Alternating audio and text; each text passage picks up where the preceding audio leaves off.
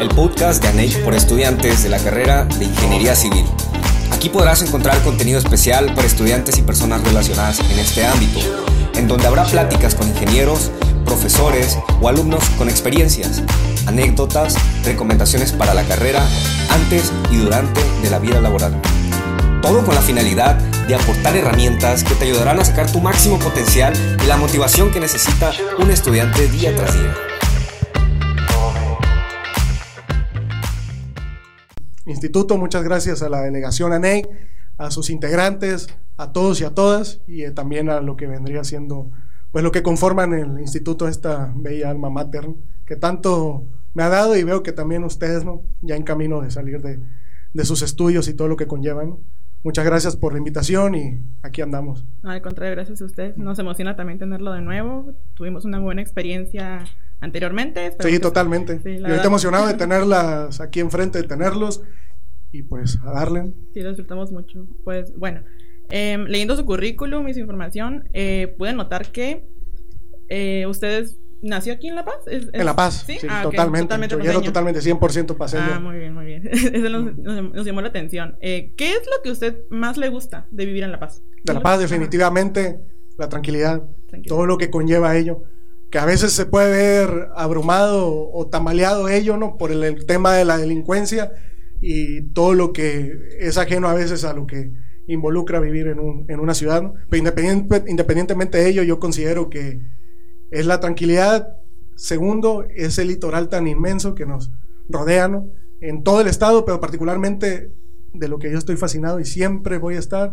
Me encanta ir, si puedo, cada fin de semana, es a las playas. El ecosistema, toda la fauna, flora que nos ahora sí nos brinda el vivir en esta ciudad capital. Me siento totalmente afortunado. Y su gente, la calidad de la gente no la encuentras en otra parte definitivamente. Afortunadamente he tenido la, la dicha de viajar por diferentes estados, partes de la República, rincones. No me he encontrado con otra clase de gente como la que hay en La Paz. Y sobre todo, y no menos importante, el tema gastronómico. La comida, todo lo que te topas, todo lo que hay no de por medio. Digo, yo he visitado, por ejemplo, Puebla, Estado de México, Ciudad de México, pero no me encuentro los mismos tacos, los mismos dogos, hot dogs, etcétera, como los que hay en la ciudad. Entonces yo definitivamente, si le pido algo a la vida es que si hay otra en esta misma, al partir, que otra vez sea en este bello estado, particularmente en esta ciudad capital, ¿no? Excelente, maravilloso. Bueno, eh, también no pudimos evitar, bueno, yo en lo particular no pude evitar notar que sus estudios de primaria y secundaria los llevó a cabo en una escuela perteneciente a una organización religiosa. El Colegio Nahue, así es. Em, no, no, quería mencionar exactamente, pero ya que usted No, no hay inconveniente, digo, también le debo todo como el tecnológico y hay que mencionarlo. Muy bien, muy bien. correcto. Bueno, eh, en específico quería charlar, bueno, yo al charlar con mis compañeros, yo también estudié en un colegio eh, pues católico. Y yo al conversar con compañeros, notamos, los que estudiaron en escuelas públicas, tenemos estas diferencias que podemos observar desde nuestra formación educativa hasta nuestro desarrollo individual. Por ejemplo, yo creo que mis creencias y mi ideología con respecto a la religión culminó en un extremo muy opuesto a la que la institución eh, eh, intencionaba, ¿no? Em, intentando que yo pues creyera y tuviera y cultivara una, una fe, el resultado fue contraproducente y me preguntaba si a usted le sucedió de forma similar o si sus creencias en realidad sí fueron acorde a lo que su, su escuela inculcaba. Bueno, durante mis estudios de primaria y posteriormente de secundaria, esos este, nueve años, estuve en una escuela católica totalmente. Una escuela que sí es verdad que al principio, y, y le comentaba inclusive a mis compañeros que veo en la calle, que ellos coinciden con tu pensar, pero creo que en mi persona fue totalmente diferente. ¿Por qué? Pues sí es verdad que al principio, los primeros años de primaria, este, uno no está consciente del por qué en la libreta o por qué en las materias incluyen el tema de la religión. Y verdaderamente pasa así, digo, eran dos, tres materias durante los años de primaria en donde veíamos temas religiosos, católicos. Inclusive en la semana teníamos asambleas en la explanada del colegio en donde nos poníamos a rezar, este, etcétera. Y, inmediatamente nos íbamos a la capilla y era nuestro día, ¿no? Me acuerdo tres veces a la semana era ello. Al principio si es verdad que me sentía confundido en ello, decía, ¿por qué hacemos esto? Sé que es una escuela católica, pero no le hallaba en sí el, el arraigo a todo ello. Y te comento eso porque todavía me saturaban de, de ello en, el, en, lo que vendría siendo mi casa, su casa. ¿Por qué? Porque mi abuela, la profesora Cristina Igrales Cota, era profesora de esa institución. Entonces, imagínate, o sea, aparte del tema del, del día, lo que veía en la escuela, todo lo que involucraba, aparte tenía en casa, porque yo viví un tiempo con mis abuelos y en ese entonces ya vivía con ellos, este, era otra vez la talacha, ¿no? de repasar aparte los temas estudiantiles, pero también ver los temas religiosos. Y ella lo inculcaba y lo tenía muy específicamente este, que lo llevara a cabo. ¿Por qué? Porque ella también pertenecía a esta institución. Fueron sus últimos años cuando estaba a punto de jubilarse, etcétera. Y bueno, ¿no? Al final de cuentas me sentía un poco abrumado por ello, pero fue en quinto año de primaria en donde verdaderamente supe por qué todo ello, ¿no? Y te explico las razones que, pues afortunadamente, ¿no? Mi señora madre pasó por una enfermedad en su primera etapa en ese tiempo. Entonces yo en ese tiempo me acerqué totalmente a lo que vendría siendo Dios hasta ahora, hasta la fecha. Creo totalmente en sus capacidades, el abrigo que te brinda, la esperanza, la fe, y lo puedo comprender a esa edad, que eran escasos 10, 11 años, dada esa situación. Yo supe que por algo nos, nos habían encaminado en ello y dada desafortunadamente esa enfermedad, me acerqué a mi término de primaria mucho más a lo que vendría siendo la religión. Ahorita por fuera sí es verdad que no la que no voy a misa seguido, pero créame que te lleva por una directriz totalmente. Sí, claro, encontró consuelo y refugio. Consuelo y refugio totalmente en ello. Y yo pienso que la religión, ahora sí, la segunda religión que puedes profesar es el ser buena persona y eso aplica. Sí, claro. ahora, moviéndonos a sus estudios universitarios. Usted egresó en el año 2017, si estoy en lo correcto. Así es, 2017, mayo del 2017. Muy bien. Esto fue hace tan solo cuatro años. Yo, por ejemplo, inicié mis estudios justo ese año. Así que nuestras generaciones no están tan apartadas una de la otra. No, no, totalmente. Tengo curiosidad porque creo que todos tenemos ciertas inclinaciones hacia lo que nos gusta, lo que se nos dificulta, lo que nos atrapa muchísimo. Pero nos, interesa, nos interesaría saber, usted que actualmente ya se desarrolla en el ámbito laboral, qué habilidades, costumbres o hábitos que adquirió durante sus años eh, de estudio han repercutido más en su trabajo? La constancia. El ser constante. Al principio no lo veía así cuando recién estuve en esos tres, cuatro semestres primeros de la carrera, pero ahora me doy cuenta que a partir de ello me ha servido mucho. El ser constante es al inicio de una materia, el, el, leer, el saber en qué te vas a involucrar, posteriormente estar con el profesor frente de frente, con tu equipo, el alumnado, e ir construyendo ello para finalmente tener ese 70 probatorio o 100, en los mejores de, de tus sueños, el, el, el, tener esa calificación. Entonces, a raíz de constancia y, y, de llevar bien las cosas, ¿no? Creo que los últimos semestres así lo llevé de esa manera y me sirvió mucho para en el momento de entrar a donde estoy ahorita, tener todo tipo de facultades y habilidades. Y segunda, y, importante, también lo considero, el trabajar en equipo. Tuvimos una generación en donde siempre nos conjuntábamos, íbamos, este, no salíamos de la casa de un amigo de los barriles, este, y ahí nos la pasábamos, ¿no? Estudiando, echándonos la mano, y creo que eso es muy importante porque en el, en el ámbito laboral, al final de cuentas, llegas a un equipo, llegas a trabajar conjuntamente y tienes que tener bien claro ello, tienes que tener bien aperturado en todo ello y sobre todo, pues sí, ¿no? El recibir ideas, pero sobre todo tú también el, el también el proponer, el darlas, ¿no? Eso créeme que es un, se pueden llegar a bastantes lados, ¿no? Caminando acompañado y son esas dos cuestiones las que considero sumamente importantes y que me han ayudado. Constancia y trabajo en equipo. Bueno, creo que sí, podemos comprender de, de dónde viene y cómo podría apoyar todo esto.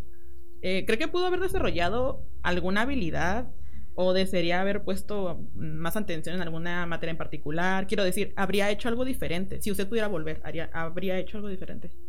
Pues como dicen ahora, ¿no? Digo, las cosas que hubiera hecho diferente, pues ni para qué pensarlas, ¿no? Y, y, y, de verdad que agradezco todo aquello que se llevó a cabo para que se conjuntara y estar donde estoy, ¿no? Gracias a Dios.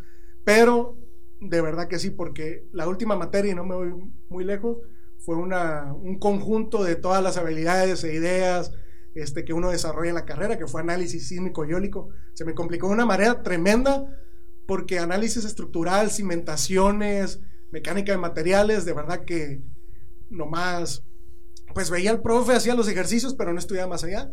La última materia, esta de análisis sísmico, me ayudó completamente para desarrollar todo ello, pero sí tuve la complicación de estar fácil, sin exagerar, 17, 16 horas pegadas al libro, pegadas al libro de acero, pegadas al libro de análisis estructural, inclusive me tenía que ir más allá, comprendiendo situaciones de estática dinámica para poder llevarlo a cabo.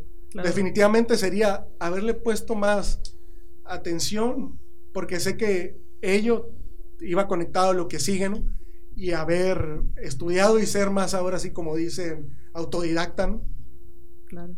Solemos volver a las bases para... Sí, totalmente, creo que las bases son muy importantes. Donde estén las bases bien fundamentadas y vaya esta cimentación este, edificándose, lo de arriba no tenga duda que, claro, claro. que va a ser ahora sí muy destructible, ¿no? Para pues, ahora que menciona, eh, pues esas materias que se le complicaron, eh, con referente a los maestros, ¿tiene algún recuerdo grato de alguno de los docentes? Quizá de todos los docentes, no lo sé.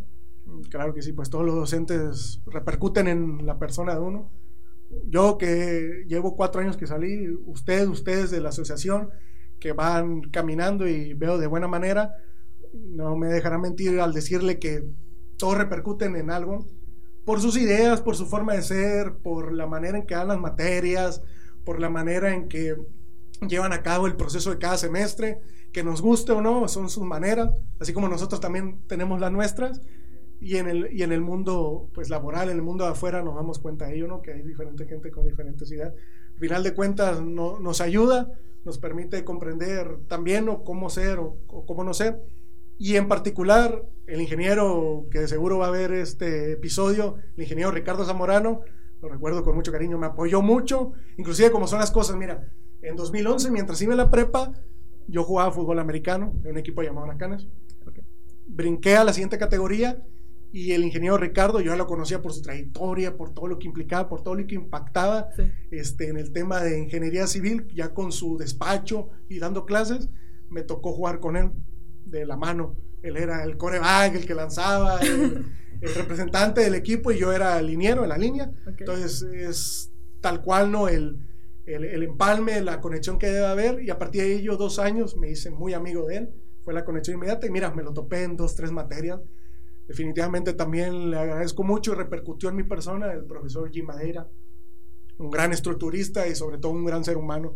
Empatamos en varias circunstancias personales y él me ayudó a levantar las cabezas, pues muchas ocasiones, demasiadas. La profe María del Carmen, que ahorita colaboramos juntos en la dependencia, la profe Tatiana, ni se diga, el profe Zúñiga en paz descanse, y Salgado, que pese a que no fueron muy afortunadas este, sus materias en un servidor, también una excelente persona. Y por último, el profesor ingeniero Divenen, Martínez Divenen, que sí es verdad que su actitud, sus modos y todo eso, pero mi última materia y la última y la única que cursé con él me ayudó infinitamente para yo explotar mis habilidades y lo comprendo en parte en su manera de dar, ya lo comprendes hasta después, ¿no? Nombres que resuenan, que resuenan y, hacen eco y que resonarán, son grandes personas, grandes seres humanos. Ahorita todavía me los topo este, de repente voy al TEC, que alguna u otra circunstancia, pero siempre me da gusto verlos. Bueno, ya nos mencionó qué materias se, se le dificultaron. ¿En algún momento llegó a reprobar alguna materia? Sí, sí, a reprobar. Y mi primer semestre, para ponerle picardía al asunto, mi primer semestre reprobé. La materia que reprobé fue software de ingeniería civil. O sea, era una serie de, de materias que me decían que estaban complicadas Inclusive me tocó al Casio y todo ello, ya habrán uh. escuchado de ella, ¿no? Sí. Sacaba antes las materias, pero a mí me asombró que este, reprobara software. Y lo entiendo al final de cuentas, yo no tenía una computadora adecuada, mm. utilizaba la de la prepa, este, no tenía una computadora así a la altura, al margen para sacar, para correr ahora sí el AutoCAD y todo lo, el MATLAB, todo lo básico que nos pedían, me acuerdo en ese entonces. Claro y de una u otra forma influía mucho. Al final reprobé la materia y en sexto, séptimo la volví a retomar y mecánica de materiales. Verdaderamente dos veces la reprobé. Ya me fui a ese especial y, y, ya fue donde la probé. Y, es que mm, se me hacía una materia, eh, mecánica de materiales abstracta, como que no le encontraba el proceso como otras que están ya ahora sí que llevan un proceso, una situación te lleva a otra y la sacas sin ningún apuro, pero esta sí se me complicaba porque mm, sí, de verdad que era así como que más de pensar que en eso pues igual no le da tanta dificultad, pero la, la manera en que el profesor, no me dejaban mentir, ponía los exámenes, explicaba peras y ponía manzanas en el examen, eso también me repercutía, pero fueron esas dos, dos materias que ahora sí yo no me reprobé, ¿no? Muy bien. Bueno, yo en lo personal también he reprobado materias. Le quería preguntar, es un sentimiento que ya conozco, pero a usted, ¿cómo le hizo sentir? O sea, el ver ese NA. Ese NA en el Cardet. Era la primera vez que había el Cardet, aquel diciembre, recuerdo, del, del, 2000, del 2011, este, en donde vi mi NA. Terrible, me sentía totalmente abrumado, desesperado. Yo quería sacar lo que vendría siendo todo ese semestre limpio, pero lamentablemente pasó eso y en el que menos esperaba. Al final le eché ganas, me apoyé con otra gente, con otras personas, pero ahí vi en rojo el NA y de verdad que sí me abrumó mucho. Ya como quiera que sea, pasaron los semestres, este, me cambié a la tarde y, y sucedió aquel, pues también NA de mecánica de materiales, pero yo sabía que había salido, había tiempo, como dicen, pero al principio es como que quieres hacer las cosas bien, quieres encaminarte bien, pero sí te, sí te da para abajo, ¿no? En el segundo semestre volví a tomar con Alcacio probabilidad y estadística, ahí volví a reprobar, esa sí me dolió mucho, porque yo creía que por haberla tomado una primera vez con ella, ya tenía asegurada, ya me conocía, ya me conocía las formas, pero reprobé que por cierto con Martínez Arias la tomé en tercer semestre. Complicado. complicado, fue complicado, pero la sacamos. Otro agradecimiento a un profesor alguien que ha repercutido en un servidor, ¿no? Muy bien.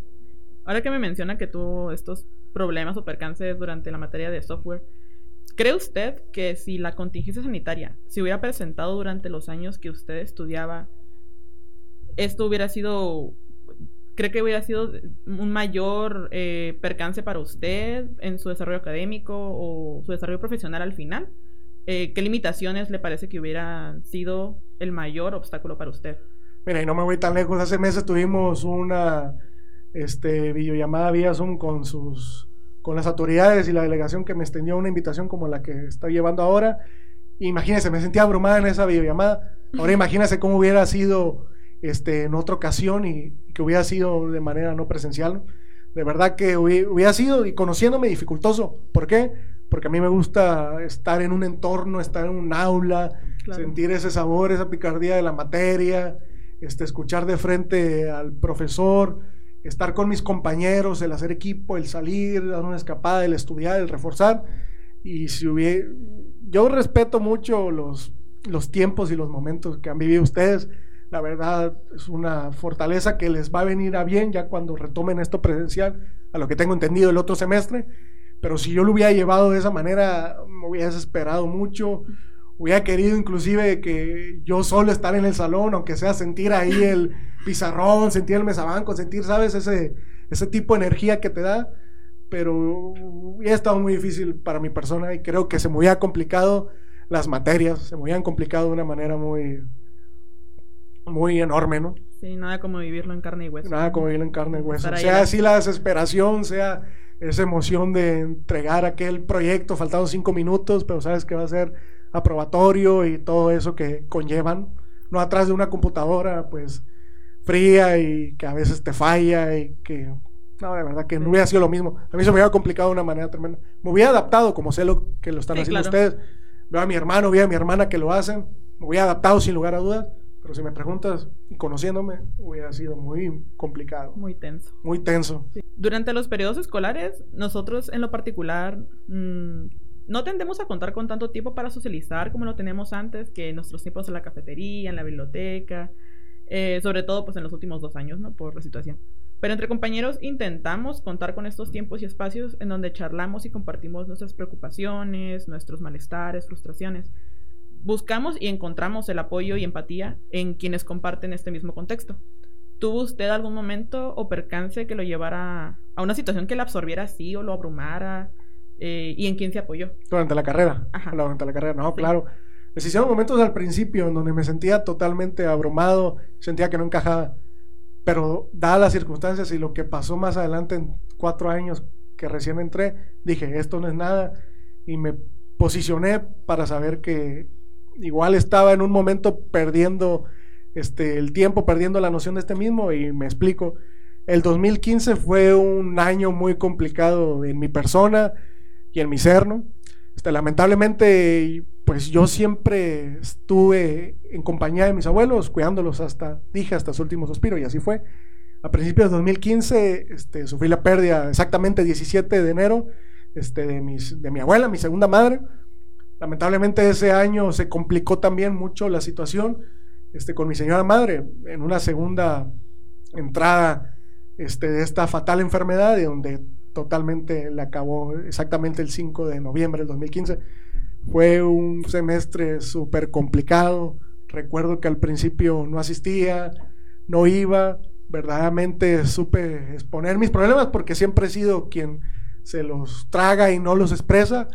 Bien recuerdo que conjunté a mis amigos porque no me veían bien de los más de confianza y de la carrera. Les supe explicar cómo está la situación y les agradezco hasta la fecha y se lo voy a agradecer siempre que me hayan apoyado de una manera tremenda con la escuela y en sacar todo, mientras tratábamos de pues luchar con esto que se presentaban. Lamentablemente a finales de octubre le hizo metástasis a mi señora madre y bien recuerdo que ese semestre lo estaba gozando mucho por las materias que en ellas había. Falleció, pero yo sabía que, que en su persona y de manera de, de honrarla, yo siempre he dicho eso, ya no hay imposibles, pues para un servidor, no digo, pasé de un momento difícil ese año, inclusive pensé, bueno, me voy a hacer cargo de mis hermanos, la carrera, y lo pensé, puede ser un estorbo para lo que quiero, para lo que sigue, ocupo hacerme cargo de unos menores de edad, pasó esta situación y de verdad se complicó todo y fue algo obviamente traumático en su momento. Ya reflexioné los siguientes días, me apoyé en mi familia, mis hermanos, me apoyé en mis amigos y supe que ahí está la fuerza y sobre todo en un servidor de sacar de sacar todo. No era para nada fácil, digo, falleció un 5, le enterramos ese mismo día, pero ya después, dos, tres semanas está en el TEC, con todo lo acumulado, pero con todas las ganas de sacar la materia. La saqué afortunadamente en diciembre y ya iniciando el otro semestre, de verdad que sentía, me sentía renovado. Había sucedido un sinfín de cosas los últimos meses, pero eso me dio una fuerza, como no tienes idea, me sigue dando para sacar mis cometidos, para sacar mis asuntos, para tratar también de involucrarme positivamente en la vida, en el pensar, en las acciones de otras personas. Pero definitivamente ese año quedó marcado totalmente. No iré para el olvido porque a partir de ello me ha permitido desarrollarme. Desafortunadamente fueron por cuestiones desagradables y malas y yo nunca había querido de hecho, hubiera querido que mi madre viera este podcast, de seguro estaría feliz, estaría contenta. Yo sé que lo está viendo de arriba, pero, pero yo sé que siempre va a estar su apoyo y siempre, pues fue ese año, ¿no? Verdaderamente. Ya me faltaba un semestre, un año y medio, perdón, para salir. Sin problema se llevó a cabo y creo que llevaba esa carga en la espalda, ¿no? De todas las situaciones, todos los problemas que se habían presentado y salieron sin ningún inconveniente. Entonces fue como una manera más de organizar mi vida, organizar mis ideas y sobre todo tener más claro quiénes están ahí. Y afortunadamente te digo, le, le agradezco infinitamente a Dios que esos amigos de carrera ahorita siguen pisando fuerte y siguen pisando fuerte. Fue una experiencia, pues tú sabrás, imagínate, ¿no? Fungía como padre y madre a la vez, pero digo, siempre he dicho, por algo pasan las cosas, igual no hubiera salido pues no había sabido explotar lo que tenía, por algo pasa, ¿no? Sea afortunado, desafortunadamente, y fue ello, ¿no? Fue ello definitivamente, yo siempre lo voy a decir, y más cursando una carrera como la ingeniería civil. Sí. Terminó encontrando impulso en el pesar y en la lucha. En el pesar y la lucha, y te digo, y volvemos al otro, en el tema de, de la escuela esta católica donde iba, si lo encontré a finales de primaria, el tener esa fe, esa dosis de esperanza, esa dosis infinita de fe, pues ahora imagínate con esta clase de situaciones. Yo siempre estoy cargado de ello y créeme que, y muchos me dicen, no, me dijeron en la oficina, oye, siempre estás feliz y todo ello. Creo que es parte por eso, ¿no? Imagínate tener que ir a tu casa, pero con esa, tratar de tener siempre esa sonrisa, este, oreja oreja, para quienes estaban ahí con esa clase de enfermedades, ¿no? Creo que te ayuda mucho ello y, y entre ellos por esas cosas más que pues nos desenvolvemos de esa manera, ¿no? Sí, también podemos contagiar a veces a la, gente, ¿no? Sí, verdaderamente sí. Y, eso, digo, yo también, pues estuve un poco desubicado y gente que no tenía la, menor idea que podía repercutir en mi vida, repercutió esos meses. Gente desconocida, no era familia, amigos, pero con un buenos días, con un cómo estás, oye, se te ofrece algo, cambia el mundo, ¿no? Cambia el mundo, no sabes cómo la esté pasando esa gente en ese momento, pero yo lo viví en carne propia, me ayudó, me ayudó absolutamente y yo trato de predicar eso, digo, el ser buena persona y el tener atención para todos sin distinción. Sí, y, sin duda las experiencias compartidas pues nos llevan a comprender situaciones ajenas, ¿no? Y también cómo nos afectan directamente. Y quiero decir que creo que el compañerismo es una parte vital también de la vida como estudiante. Y forjar amistades en las que te apoyas o simplemente estén para escucharte y tú para escucharles, eh, puede también hacer muy llevador toda la experiencia. Y toda la carga que llevas. Y toda la carga, altas y bajas. ¿Tiene alguna amistad que haya formado durante la carrera eh, y que aún tenga contacto con esa persona o se la haya encontrado en el campo laboral? Sí, claro que sí, amistades agarré en la carrera y muy arraigadas, ahorita siguen pisando fuerte. Y mira, dada esa situación a término de semestre, a término de, de carrera, creo que ya es para toda la vida, ¿no? Hablo de Sayed, hablo de Alejandro Lucero, Oliver León, Alberto Escobedo, son bastantes personas y que también lo bonito de todo ello, digo, de que me los encuentro ahora en el, en el ámbito laboral. Nosotros como gobierno estatal este, buscamos, dadas las mejores propuestas, quien ejecute la obra, ¿no? La obra estatal. Y entonces dentro de esas empresas constructoras está la mayoría de mis compañeros, amigos. Compañeros de carrera y amigos y amigos arraigados, que todavía hasta la fecha, que en el grupo nos ponemos de acuerdo para ver dónde vamos, qué hacemos, etcétera. Creo que es lo bonito de eso, ¿no? Comenzamos un inicio de obra y me los topa ahí con la empresa constructora. Durante el desarrollo nos coordinamos, este, viendo cómo es la mejor manera en que podamos impactar a la ciudadanía y que no se vea afectada y, no, y nos seguimos apoyando. Oye, ¿sabes qué, Inge? Este, esta persona, por ejemplo, a Oliver León, le digo, oye, ¿sabes qué, Inge? Esta persona este, quiere su banquete un poquito más elevado y que le echen más colado, ¿no? A su, al, al firme, ¿no? Y dice, no, sí, inmediatamente. Y creo que es también el entendimiento y es la coordinación y creo que ha sido exitoso estos meses, años que he estado ahí, dado a ello, porque siguen, como comento, pisando fuerte mis amigos y eso me causa una enorme satisfacción y emoción. Sí, qué maravilloso. Sí, es maravilloso porque, o sea, voy de repente a la licitación ahí en, la oficina y me topo que traen las propuestas 2, 3, 4 y ahí platicamos y nunca está exento ello. Siempre me encuentro a alguien conocido, a alguien con la que tuve algún contacto y también en el área de, de campo, ¿no? Inclusive hasta la Pacífico Norte, Molejé hasta Los Cabos ellos también están moviéndose de arriba para abajo con las empresas con las que están trabajando o con empresas particulares, porque también eso me ha dado mucho gusto, que han trabajado estos años con, em, con, un, con un tercero, ¿no? Con empresas que los contratan, pero ven que ellos pueden agarrar el vuelo solo, pueden llevar control de ello, y ahorita hay dos, tres, cuatro que ya, ya están aperturados en ese ámbito. Entonces yo digo, siempre he dicho que somos una generación buena, somos una generación eh, trabajable, una generación con, con, la visión bien arraigada y sabe, que sabe lo que quiere y eso me da mucho gusto. Yo siempre se los digo y son muchas amistades. Créeme que hasta la fecha estar ahí. Increíble seguir coincidiendo. Coincidiendo, ¿no? Y coincidiendo para impactar entornos, ambiente y sobre todo en beneficio de, de todo, ¿no? Quien lo use. Bueno, eh, también revisando su currículum, nos dimos cuenta que usted ha fungido como auxiliar supervisor Posteriormente, bueno, actualmente es jefe. Eh, sí, así es. Debe estar muy orgulloso de su crecimiento y de su trayectoria. ¿Cómo fue esa evolución, el crecer dentro de esta secretaría? Pues mira, al principio yo siempre dije, quiero trabajar en un área gubernamental, en una instancia gubernamental, y dije, bueno, nada, nada me va a caer del cielo, vámonos moviéndonos. Al inicio de mis residencias profesionales y de mi servicio social, yo toqué puerta en lo que era antes CEPUY, la Secretaría de Planificación Urbana, Infraestructura y Ecología, ha tenido nombres, diferentes nombres a lo largo de los años, pero esto, pues, tema para impactar más, ¿no? Entonces, en ese momento me acuerdo bien que me acerqué a la profe María del Carmen para preguntarle, ¿sabe qué, profe? Porque ella trabaja ahí en el área de ecología, ¿qué chance hay de entrar? Este, ¿Qué forma? Y yo sé que los puestos de gobierno son complicados el poder entrar el tener, el levantar la mano y que te consideren. Y me dijo, oye, ¿sabes qué? Pues vamos haciendo ahora sí puntos. Tu servicio social, si quieres, realízalo en el área de precios unitarios y concursos de obra. Y de ahí, a como veo que eres, así desenvolviendo, vas a ir encontrando la manera de, entrar y vas a ver que se va a llevar a cabo tu crecimiento y vas a poder hasta trabajar ahí. Bueno, yo le dije sin ningún problema, ¿sabe qué? Me presento el lunes y me dijo, te con tal persona y tal, ¿no?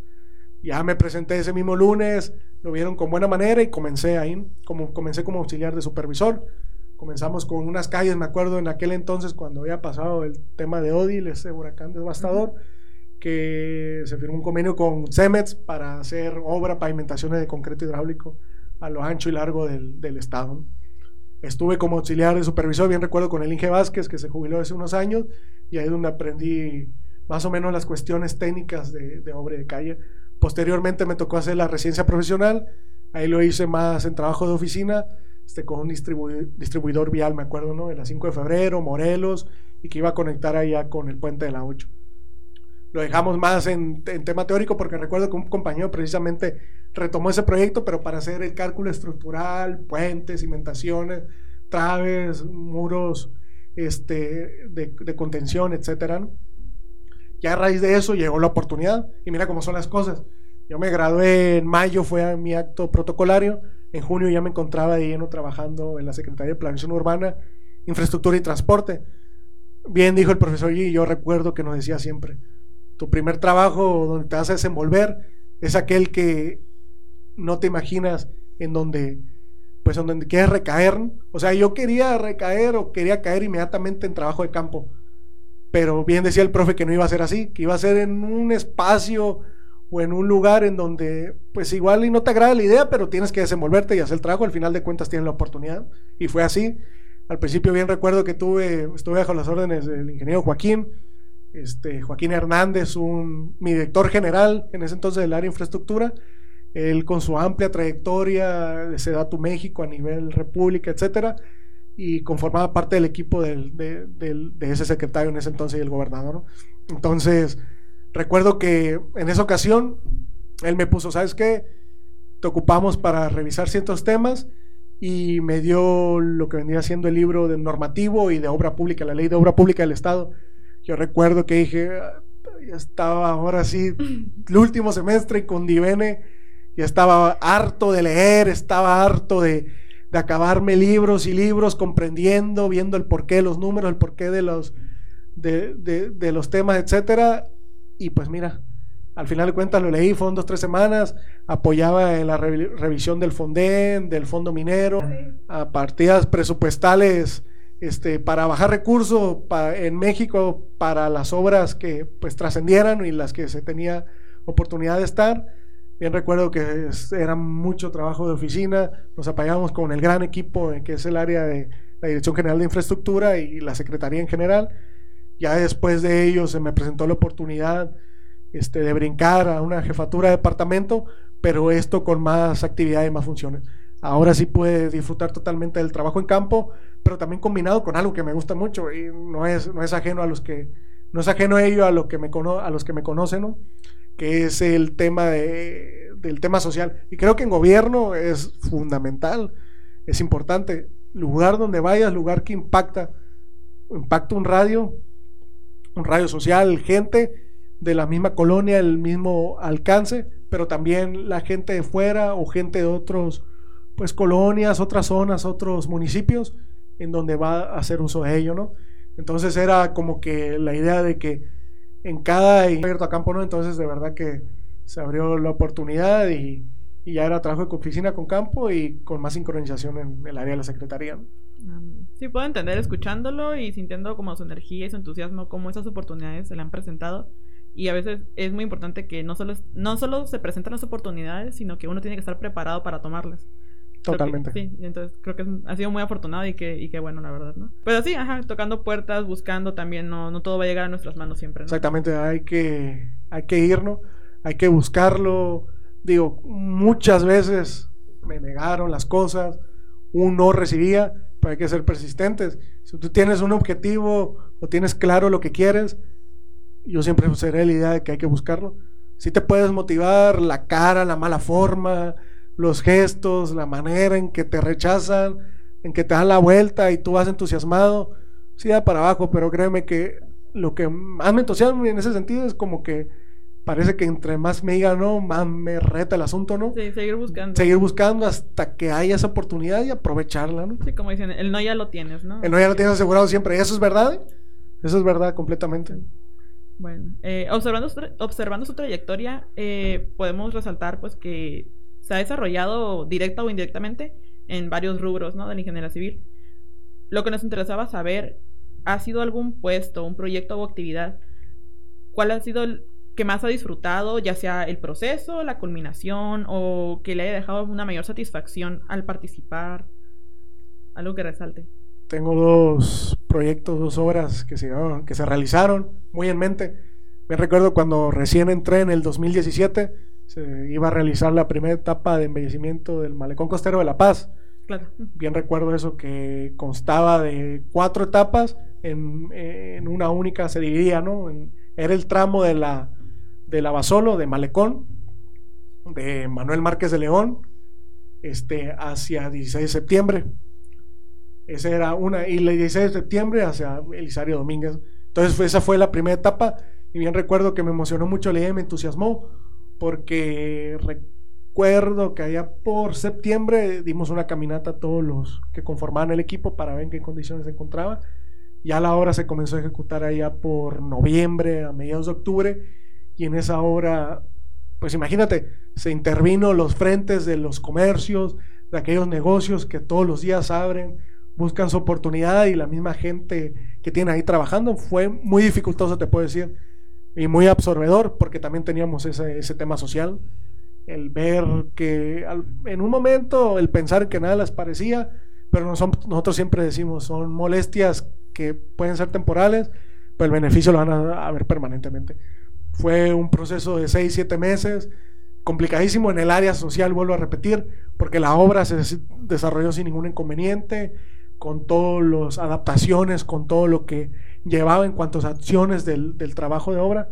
Pero sí, vuelvo a repetir, eh, a veces trabajar pues con, la gente es satisfactorio, pero ya ves que de repente puede ser complicado. Puede ser complicado, puede ser complicado más por el tema, y si es verdad, en unas semanas pues sí se nos complicó en el tema de, y se comprende, son negocios, pérdidas para ellos, pero ahorita te das una vuelta, platicas con ellos, los ves otra vez y encantados de la vida. Inclusive preguntando que si, ¿cuándo otra vez? Está esa. Y otra que repercutió mucho en mí y que me gustó absolutamente es el, la obra de la carretera para conectar Punta Abrojo La Bocana, la Pacífico Norte, zona pesquera, zona abundante, zona única. Bien recuerdo que fue en diciembre de 2018 cuando fuimos, 21 de diciembre se me hace, todavía no salimos de vacaciones y fuimos allá al, inicio de obra. En este caso, la Junta Estatal de Caminos, una instancia descentralizada de, la Secretaría de Gobierno del Estado, este se encargó de ejecutarla. Entonces, por ahí estuvimos tres, cuatro días. Y si es verdad que, y muchos piensan ello, ¿no? Que la SST es encargada de hacer, pues, hacer el mantenimiento, hacer carreteras. La Secretaría en ese entonces, pues, realizó ello, ¿no? Entonces, aparte por el área y por el impacto que iba a tener, porque tú sabes que la economía en partes pues también se mueve de esa manera, ¿no? Y en esas zonas pesqueras es de alto impacto aquí en el estado y es internacional, es mundial, hablando de la Pacífico Norte, por el tema de la, de la langosta, muy que impacta mucho por todos los, la demás, lo demás que se pesca por allá, ¿no? Entonces yo recuerdo que llegué aquella vez y era un lugar totalmente de esos lugares de película de terror, desolados, que apartados, inclusive nos tocó con neblina y supe desde el principio me va a gustar estar aquí. Eh, dicho y hecho, no teníamos señal esos tres, cuatro días, no teníamos la manera de, comunicarnos, inclusive tenía que irme para allá, posicionarme en algún punto que me decía ahí la, gente de, la zona pesquera, pero bien recuerdo que eh, esa obra me llamó mucho la atención, me llamó la atención porque por donde pasabas a un lado del, del mar era donde se iba a la carretera, ¿no? Pero era muy complicado las distancias. Para conectar una zona pesquera como es Punta Brojos a la Bocana, que fuera de terracería y hubiera el inconveniente. Entonces ahí se había involucrado, pues, la pavimentación, se había involucrado 16, 17 kilómetros de, de conectar ello y al final de cuentas fue un proceso rápido, fue una ejecución rápida. En mayo se inauguró, a mediados de mayo, y yo considero que, pues es verdad que se han hecho muchas calles y he, estado en ellas presente, pero de las dos obras que, que, yo, que se me vengan a la mente y que te puedo decir firmemente, el malecón, las etapas del malecón y la carretera Punta Brejos. ¿Por qué? Por la zona apartada que es, porque se le vio, porque las peticiones de la gente se dieron para adelante, porque hubo mucho arrastre por parte de ellos y mira, y se realizó. Me recuerdo que en mayo fuimos y se inauguró la carretera y tuvimos ahí un acercamiento con la gente, tuvimos ahí una comida, ¿no? Y era pura langosta, era pues comida fuera de lo común, ¿no? Les llevabas carne o les invitabas carne y era pues estupendo para ellos, Entonces, el tiempo de ejecución fue eh, relativamente corto, pero se disfrutó mucho. Fui dos, tres veces, había un supervisor encargado eh, de hecho, el ingeniero José Real, que seguro va a ver ese podcast, que trabaja en la Junta Estatal, él estuvo conmigo en, el, en lo que vendría siendo los scouts, también fui parte del escultismo y en el, y en el tecnológico también cursó varias materias conmigo. Es un gran amigo y ahí estuvo presente, siempre coordinado, siempre en coordinación y salieron las cosas de manera excelente. Entonces esas son las dos que te puedo decir que más han repercutido, más me han gustado y la que más he aprendido. No, no solo el tema este, lo ingenieril, ¿no?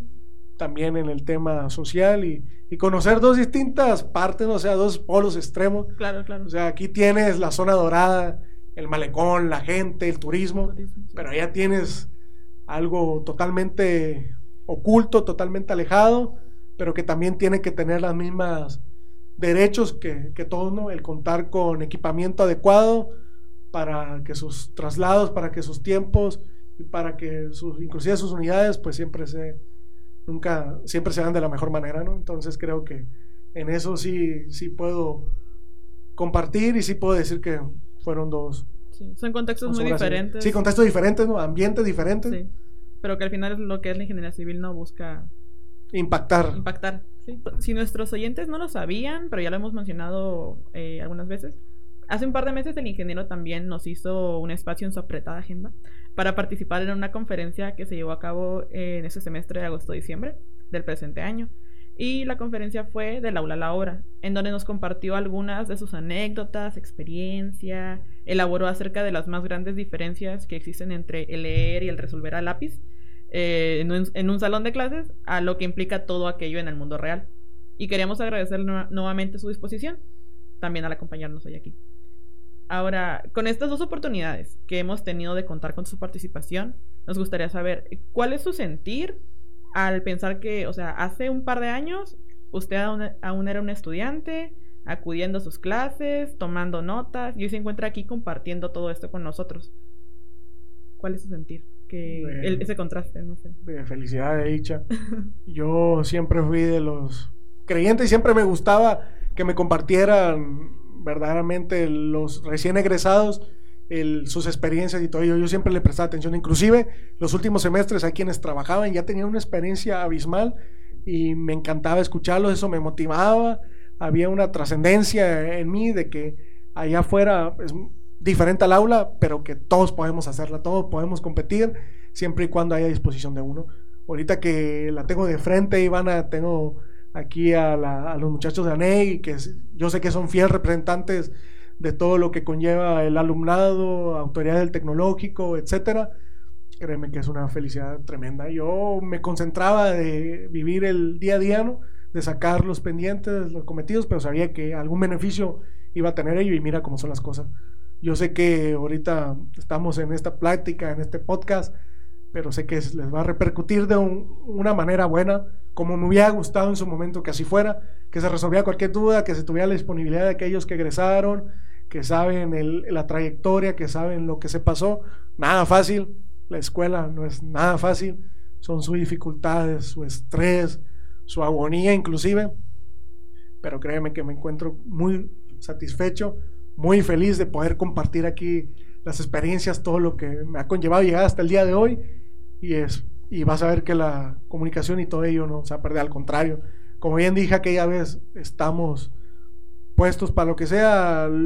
Estamos listos para también resolverles cualquier clase de duda o para también los últimos semestres en caso de recurrirlo, pues ingresen como yo también en su momento se me abrió la oportunidad a un tema de servicio social, etcétera. Hay muchas áreas, hay muchas oportunidades y me vas a ir causando satisfacción y alegría seguir estando y, y apoyando como siempre lo he dicho, ¿no? Qué alegría, qué alegría escucharlo. No, no, ahí, tomen la palabra, tomen la palabra. La vez pasada me tomaron la palabra dos, tres personas que querían hacer el servicio social y sin un inconveniente. Hay diferentes áreas, direcciones, instancias para estatales de la Secretaría y siempre abiertas para gente joven con energía y con ideas como ustedes. Créanme que es la combinación perfecta, yo siempre lo he dicho, ¿no? Maravilloso. Bueno, pues desafortunadamente hemos llegado al final de este episodio. Por lo que para cerrar, eh, ¿hay algo que le gustaría compartir? ¿Alguna anécdota, consejo para nuestros oyentes, docentes, alumnos, futuros ingenieros? ¿Con qué, les gustaría dejarlos? El no desistir, el no perder la meta. Yo siempre fui de los que quería, por cualquier razón, antes que ocurriera lo inminente, este, ahora sí echar los hombros para abajo. Me di cuenta que el tener la visión de lo que quieres, así sean pequeñas metas, y me explico, el año tú sabes que tiene 365 días. Si cada día este, busca ser una mejor persona y un día a la vez, el trascender, el resolver una ecuación, el resolver algún examen que no te haya salido, el resolver algún problema, etcétera, vas a ser mejor persona que la que eras el día anterior. Entonces tienes 365 oportunidades de serlo y por más pequeña que parezca la acción o la forma en que en que te estás desenvolviendo, créeme que eres mejor que antes. Y siempre debe ser mejor para ti mismo y en tu persona. Puedes competir con bastantes personas, puedes estar en el aula con bastante gente que tiene más inteligencia, tiene más razonamiento, en el área laboral tiene más facultades, más, más formas de hacer las cosas bien. Pero yo siempre he dicho, y me lo dijo un servidor hace mucho, que es importante admirar y no envidiar al admirar, tiene la facultad de decir, ¿sabes qué? Bueno, tiene esta facultad él, pero yo tengo esto, pero admiro ello, ¿no? ¿Sabes qué? Este, puedo tratar de resolver esto de la forma en que, en que él se desenvuelve sin perder tu esencia, ¿no? Y puedes aprender mucho de ello. Eso ayuda infinitamente. Y el tratar de ser siempre alguien mejor para tu entorno y justificar sobre todo nuestra existencia. Yo siempre lo he dicho, he comprendido que la vida la tenemos y que es fugaz este, es prestado así como dicen, es lo más seguro que tenemos vaya al, al, al nacernos, el volver a irnos, y creo que es fundamental que entendamos que, que podemos nosotros mismos cambiar entornos, impactar, pero creyéndola. Yo también me he encontrado alumnos y no muy, muy, muy lejos, ¿no? Mi hermano, él también a distancia pasó este semestre y se encontraba desmotivado, sin razón inclusive en algunas materias o en su día, pero yo como le comentaba, tienes todo para salir adelante, o las circunstancias así lo, lo circunstancias ajenas así lo, lo catapultan ahora, ¿no? El que por esta pandemia que siga azotando y que lo vivas así, pero al final de cuentas tú eres capaz de transformar tu entorno, échale ganas, vas, vas a ver que va a valer totalmente la pena, un día a la vez le digo, y no pierdas la, la mira, la visión de lo que quieres. Y por pequeñas cápsulas, por pequeños momentos, ¿no? tú tienes en dos, tres semanas un examen, mentalízate, mentalízate eso, ¿no? O sea, más adelante te vas a ver y te vas a ver de buena manera. Eso me abrumaba a mí antes, el qué voy a hacer, dónde voy a desenvolverme, dónde voy a estar, con quiénes. Pero a partir de unos años y a la fecha me ha ayudado mucho que sea este, pequeñas dosis de, de ahora sí, de, de impacto, ¿no? En pequeños este, momentos, en pequeñas semanas, propóngaselos en días, este, inclusive meses, pero que realicen ese propósito. Y si ven que lo realizaron y que no están satisfechos con ello, al siguiente día pueden volver a, hacer aquello que, que, les faltó, pero siempre les aseguro que van a ser aquella persona que dejaron atrás. Entonces, siempre con vista en, el futuro y el chiste de todo es mejorar. Yo lo veo con tremenda capacidad de ustedes he tenido la oportunidad de interactuar, he, tenido oportunidad de que me platiquen los profesores cómo está la situación en el TEC, cómo se va desarrollando el alumnado, cómo va avanzando todo ello. Ellos me dicen que son buenas generaciones las que se vienen, que ya tengo entendido que en enero van a volver sus clases presenciales. No, enhorabuena, poco a poco, pero van a ver que todo lo que adaptaron ante esos dos años, año y medio de encierro, lo van a tomar como fortaleza. Van a estar agradecidos de tener otra vez un aula con su gente, con su equipo, y yo los veo como la generación, ese cambio generacional viene pronto, a lo que veo, y muy feliz de que se estén preparando de la mejor manera. ¿no? Esta dinámica no la teníamos, inclusive teníamos que buscar por debajo de las piedras quién se atrevía a llevar la bandera de NEI, de asociaciones internas del TEC, etcétera. Hoy veo que hay mucho compromiso, hay mucha disponibilidad, capacidad y los felicito, las felicito completamente por ello, ¿no? Hay que echarle ganas, no, no desistir. Cualquier gente te puede hacer sentir mal en, estos días por unas simples palabras, no tomarse nada personal y tratar de impactar en uno mismo entorno si es posible. Uno nunca sabe cuándo puede cambiar la vida de alguien con simples palabras, adecuándose a lo que está viviendo y eso le puede ayudar a esa persona para seguir adelante y trascender, uno nunca sabe. Entonces, de verdad me siento muy feliz, me siento orgulloso por mi alma mater, el tecnológico, que esté sacando muy buenas generaciones de, alumnos y con mira a crecer. Los veo entusiasmados, los veo este, preparados, preparándose y, y las bases de todo son el estudio, verdaderamente yo lo puedo decir, me di cuenta de ello, ahí te preparas, aparte del tema técnico, el tema autodidáctico, forjas el carácter, forjas el carácter sabiéndolo, pues trabajar en equipo, sabiendo sacar sus situaciones, sus materias, sus semestres, y aparte con, pues yo veo, también vi muy bien los extraescolares, el deporte, este, el inglés, todo lo que te pedían para completar mi, mi persona. La sigues completado todos los días, ¿no? Pero vale mucho la pena ese esfuerzo, ese desvelo y todo ello. Se lo hizo un servidor que pasó por ello y... Sí, sin duda las palabras tienen poder, así que gracias por lo que, lo que nos acaba de compartir. Em, quiero extender una, un agradecimiento al Instituto Suscalifurano de la Juventud, por sus instalaciones, por todo su apoyo y su producción. Eh, gracias por acompañarnos, ingeniero Martínez Rieke.